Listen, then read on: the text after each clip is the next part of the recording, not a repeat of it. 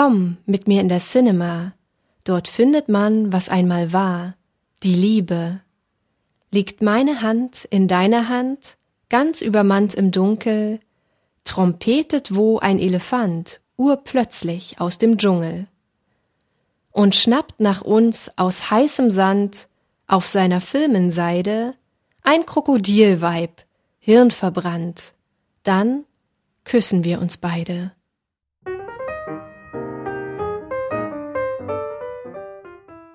Ich liebe sie, die entspannend gedankenleere Stunde des Flimmerspiels, den dunklen Raum, der Sensationen verspricht, das flüchtige Bild, das schon davoneilt, bevor sich uns noch der ganze Abgrund seiner Gehirnlosigkeit eröffnet hat.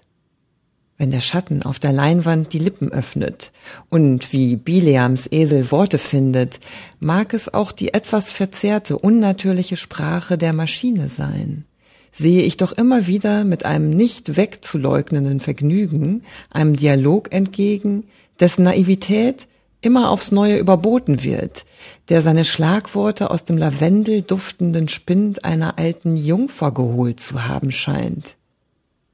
Ich liebe die weite Reise im Armfauteuil, die nur einige Groschen kostet, keinen Ärger, keine Mühe, keine Enttäuschung kennt und die mich, gepäcklos wie ein Vogel, die leidige Heimat überfliegen lässt.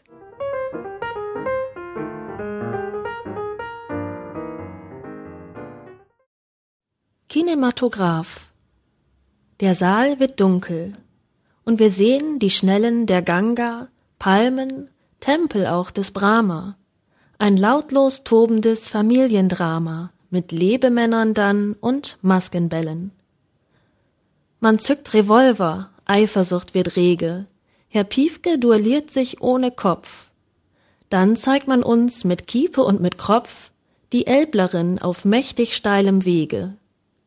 Es zieht ihr Pfad sich bald durch Lärchenwälder, bald krümmt er sich und dreuend steigt die schiefe Felswand empor. Die Aussicht in der Tiefe beleben Kühe und Kartoffelfelder. Und in den dunklen Raum, mir ins Gesicht, flirrt das hinein, entsetzlich, nach der Reihe. Die Bogenlampe zischt zum Schluss nach Licht, wir schieben geil und gähnend uns ins Freie.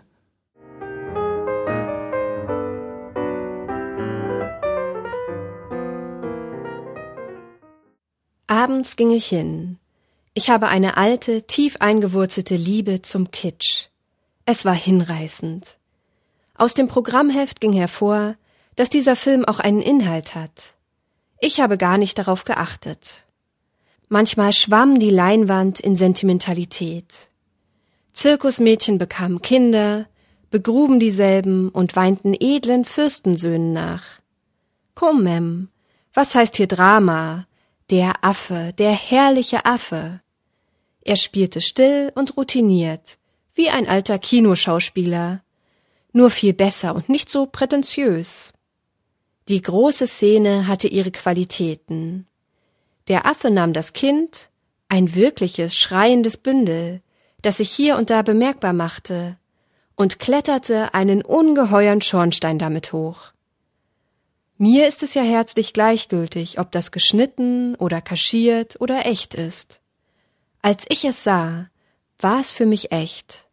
Und das ist die Hauptsache.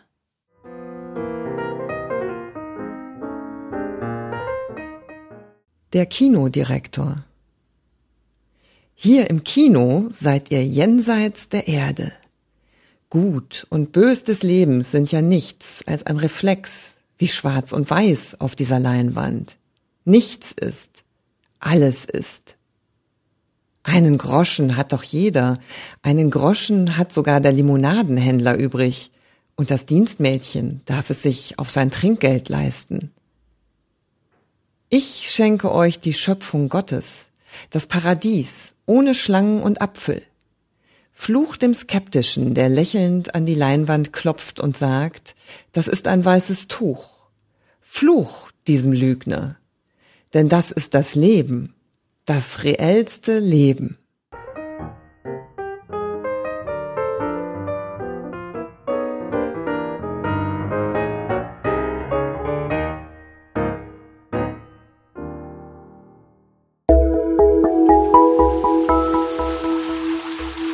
Lesedusche.